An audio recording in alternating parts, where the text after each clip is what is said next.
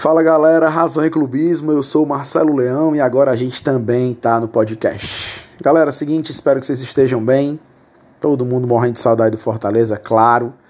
E enquanto a bola não rola, a gente vai matando a saudade aqui, falando de jogos importantes, de momentos históricos, de tudo mais que envolve a gloriosa história do Fortaleza de mais de 100 anos. Seguinte, meus queridos, eu decidi fazer um esquema. Não sei se vocês vão curtir, mas eu vou curtir fazer que é vou separar alguns jogos inesquecíveis e vou falar um pouquinho desses jogos no meu prisma, né? Como eu vi esses jogos.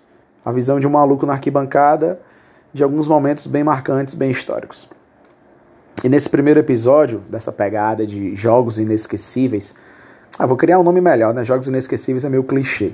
Mas enfim, nessa minha pegada eu pensei em a gente falar de três jogos. Falar sobre Fortaleza e Criciúma, a final da Série B de 2002 o Fortaleza e Havaí de 2004, que foi reprisado na TV essa semana pela Verdes Mares, muito legal a reprise. Para a galera que não estava presente naquele momento, não era nem nascido ainda ou não andava em estádio, ter uma noção do que, que foi aquele acesso do Fortaleza. E o antológico Fortaleza e Guarani de Sobral, a final do primeiro turno de 2010 do Campeonato Cearense, a virada histórica que aconteceu ali no Castelão. Seguinte, e aí se a gente, se vocês curtirem, e se eu curtir fazer também, acho que vai rolar. A gente vai de vez em quando aí, semanalmente, enfim, separando jogos importantes para a gente falar um pouquinho do prisma do torcedor, pelo menos do prisma que eu tive, né, da, da minha forma de ver esses jogos. Então vamos começar falando, galera. Lá do ano de 2002, né, a gente teve inclusive o lançamento da blusa uh, da, da, da tradição 2020. Ela faz uma menção sim à jangada atômica, né? Inclusive a blusa lembra muito a blusa de 2002. Uh, ah, e aquele ano de 2002 foi um ano muito mágico pro Fortaleza, brother. Para você que tá ouvindo isso aqui e viveu, sabe o que eu tô dizendo. A gente ia pro PV com a certeza que o Fortaleza ia ganhar o jogo, né? Tanto que o Fortaleza termina essa Série B, muitos jogos no PV, inclusive, de 2002, invicto no PV. Nós não perdemos nenhum jogo aqui. A gente ganhou tudo e empatou um. Né? E foi uma Série B bem louca, porque era uma Série B de 26 clubes participantes em 2002, eu lembro demais disso. Eram 26 clubes participantes e a gente tinha um turno único, né? Todo mundo se enfrentava e os oito melhores iam ali para o primeiro contra o oitavo, segundo contra o sétimo e assim por diante. Quartas de final, semifinal e final. E só subia para a Série A, ou só subiam para a Série A, os dois primeiros, né? quem estava na final. E Fortaleza fez uma campanha irretocável. Era a jangada atômica mesmo. O time era muito brabo, brother. Muito brabo. Vinícius, Kel, Clodoaldo, a Finazzi. Então era um time que tinha uma estrutura de campo muito boa. Era a jangada atômica, né, cara? Não tem o que se falar muito sobre esse time. Na verdade, tem muito para falar sobre o time, né? Eu acho que vou fazer um dia um episódio sobre a jangada atômica. Mas enfim, eu tinha até essa revista Placar que apelidou eu Fortaleza de jogada atômica, mas aí só Deus sabe de quem anda isso. Cara, esse 2002 foi muito legal, porque a gente, como a gente, eu gosto muito de falar, a gente vinha de uma década de 90 inacreditavelmente ridícula. E a gente começa a ressurgir de verdade ali nos anos 2000, quando a gente ganha o título cearense, depois de sete anos na fila, né, lá em Sobral, Daniel Fração agora é rei. Uh, a gente tem em 2001 o bicampeonato cearense, e aí o time engrenado, a jangada atômica já atingindo ali de verdade. Em 2002, o Fortaleza vai pro Tri Cearense, não ganha o Tri Cearense, o rival é campeão, com um gol fantasma né, do antológico David Madrigal. Até bom tempo isso ficou rolando na justiça, se esse campeonato deveria ser invalidado ou não, que tinha um problema com ele, até de visto de permanência no Brasil, visto de trabalho. O cara fez um gol num bambo misterioso e tirou o nosso tri. Mas o time era sensacional e naquele mesmo ano 2002 a gente vai jogar essa Série B e sai passando o trem na Série B inteira. Ia pro PV sabendo que era chibata em cima dos caras. Uh, até chegarmos a essa fase final, né, essa fase de mata-mata, que nos anos 2000, na Série C dos anos 2010 para cima, falava em mata-mata era um desespero, mas até então para nós não tinha esse medo ainda. Eu lembro que a gente enfrenta o América Mineiro no jogo das quartas de final. Lá foi 0 a 0 aqui foi 2 a 0 pra gente. Juninho Cearense jogando fino da bola. E a gente vai para a semifinal contra o Et Jundiaí, que era o paulista de Jundiaí, né? E lá é um massacre, o Fortaleza faz um 6 a 1 inacreditável na casa dos caras. Vinícius, Clodoaldo, enfim. Uh, eu lembro que esse jogo, galera, Sport TV não era tão fácil de acesso como a gente tem hoje em dia, né? Esse jogo passou aqui na Rede Vida, aqui em Fortaleza, no canal católico Rede Vida. Não sei por que passou na Rede Vida. E quando acabou o jogo, faltou energia em Fortaleza. A cidade toda de Fortaleza ficou no escuro. É como se a, o time tivesse gastado toda a energia lá nesse jogo. E a gente já voltou com a certeza do acesso. Pô, a gente meteu um 6 a 1 no jogo da ida, fala sério. PV abarrotado pro jogo da volta. Os caras fazem 2 a 0 na gente. Começa a dar um certo frio na espinha daqueles mais céticos. Mas aí depois o Vinícius e o Clodoaldo fazem mais dois e a gente terminando 2 a 2 aqui. E ali já estava sacramentado que era a volta do Fortaleza à primeira divisão depois de sei lá quantos anos. Né? Eu, por exemplo, não tinha visto o Fortaleza na primeira divisão. E em 2002, pô, agora para saber minha idade em 2002, eu sou péssimo em matemática. Peraí, maluco, eu, era eu sou de 84, de 94 eu tinha 10 anos, 2004. Eu tinha 18 anos de idade em 2002. E a gente vai para a final contra o Criciúma. E o primeiro jogo da final foi aqui no Castelão. Até hoje, o Castelão mais lotado que eu vi na minha vida. Aquele esquema de estádio tão lotado que o maluco fica um pouco assustado, assim, sabe? Eu ficava pensando, meu irmão, se der uma merda aqui, vai morrer metade do estádio. Ela era entupido. Para quem tava lá, sabe o que eu tô dizendo, galera. Uh, eu lembro demais na época, a gente tá falando da geração Mirk, né, e tal. Porra, era muito massa. E eu lembro demais de matérias na época pra gente falar sobre isso, que afirmavam que dentro do estádio tinha 65 mil pessoas e que a polícia militar avaliava que foram embora sem ingresso cerca de 15 mil pessoas que estavam fora do estádio. Galera, é, era, era assustador. E a gente ganhou aqui de 2 a 0. A gente faz um gol no primeiro tempo com o Vinícius, que inclusive foi o artilheiro da Série B de 2002.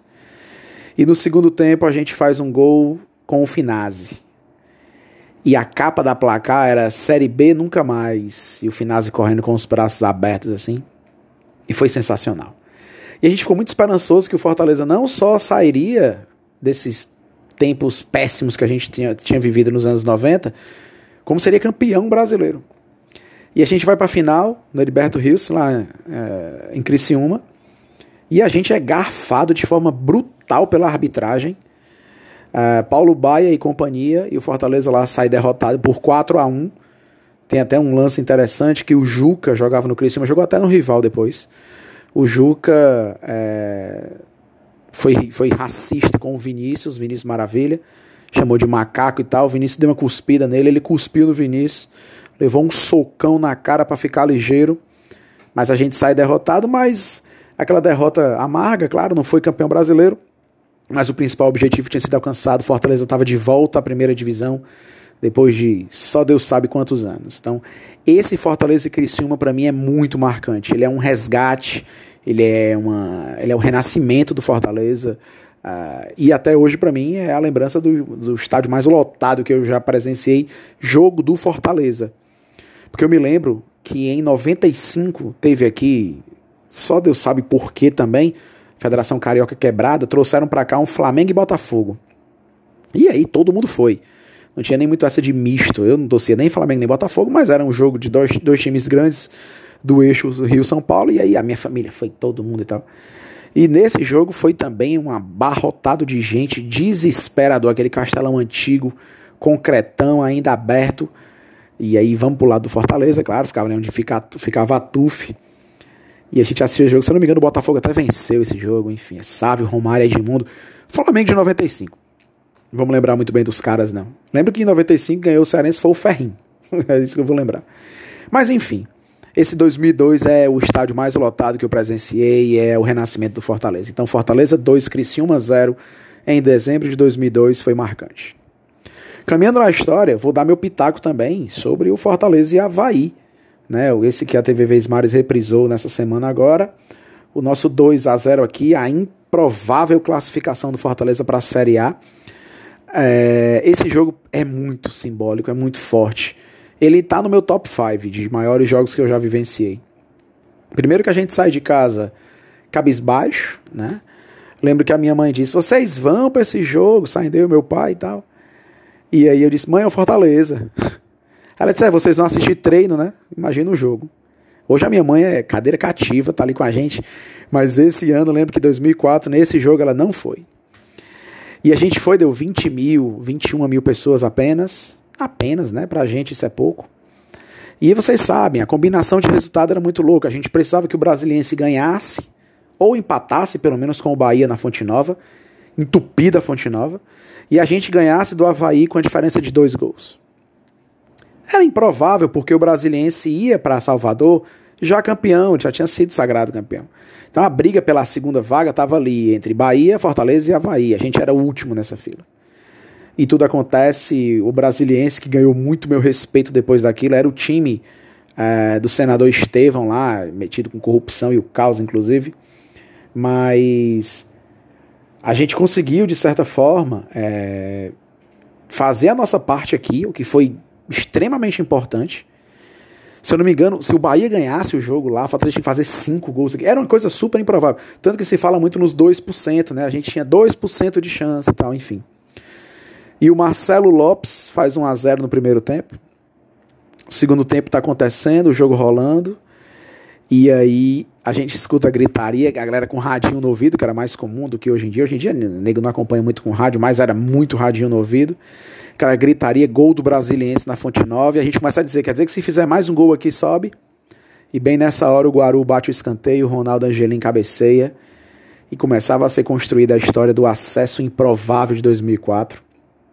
E a gente com o coração na mão, gol do Bahia lá, gol do Brasiliense lá, segura o jogo aqui. Se o Havaí fizesse um gol, acabava todo o sonho. Galera, foi louco, louco, louco, louco. E acaba o jogo, ninguém sai do estádio, a galera tudo abraçado na arquibancada, chorando, escutando lá na Fonte Nova o finalzinho. Até que lá acaba e o Fortaleza estava de volta. E foi choro, foi, foi desesperador, foi emocionante, foi a cara do Fortaleza. Lembro que eu cheguei em casa e lá no condomínio da minha mãe, onde eu morava com ela, e com os meus pais, né? Ela mora lá, enfim, na Messejana.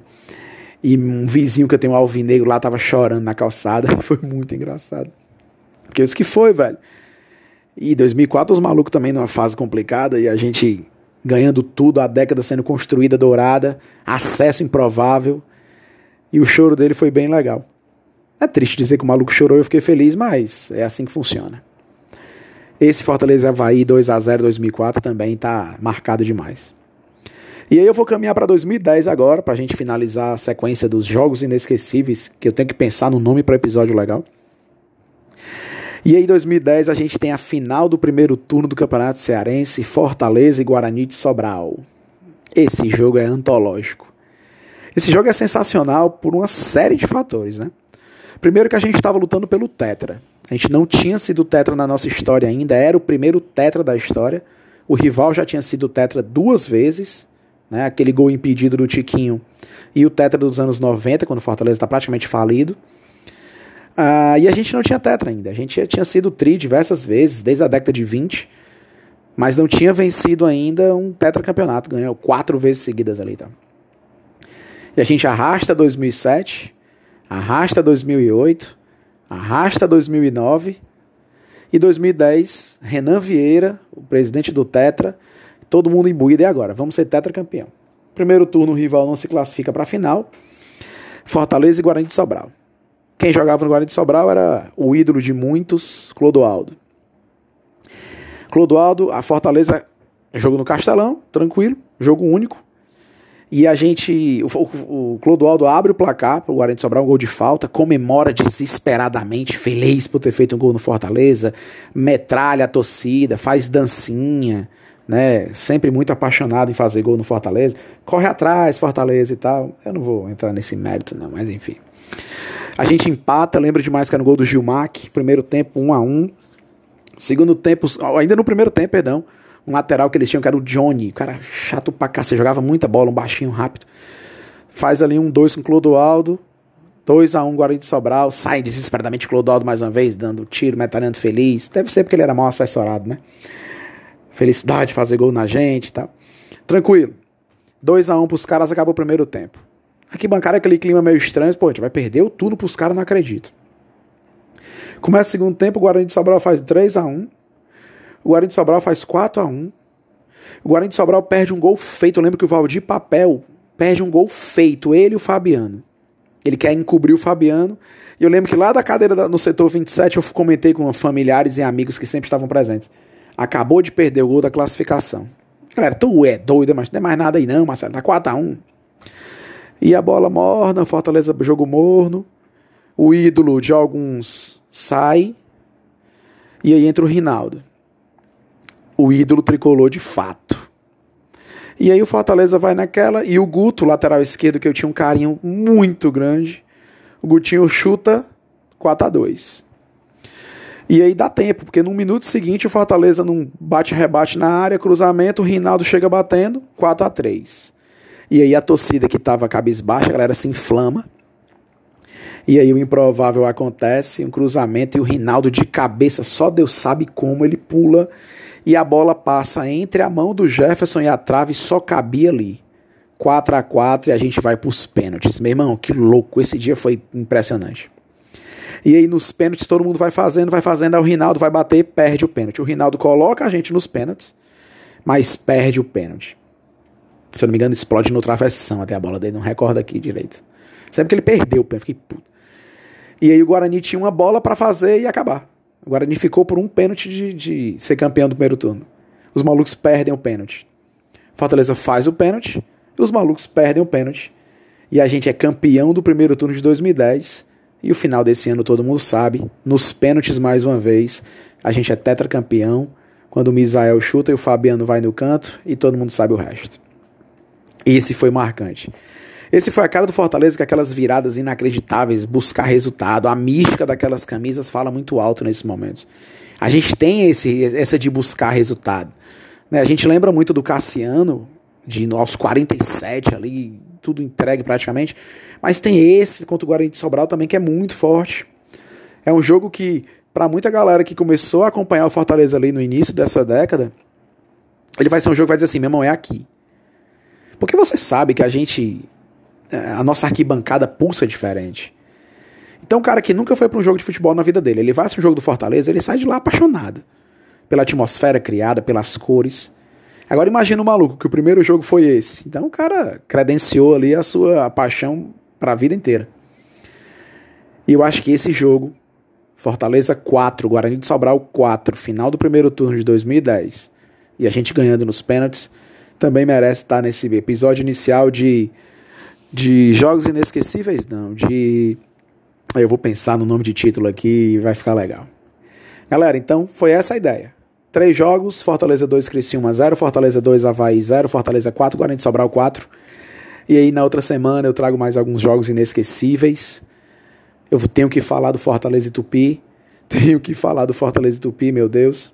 O jogo daqui que é assustador o motoclube desse mesmo ano, 2017. Vou fazer o seguinte: no nosso próximo episódio dessa vertente, dos jogos inesquecíveis, eu vou falar sobre o ano de 2017, os três jogos mais marcantes de 17, que para mim é sim o início de tudo. É, para vocês também deve ser.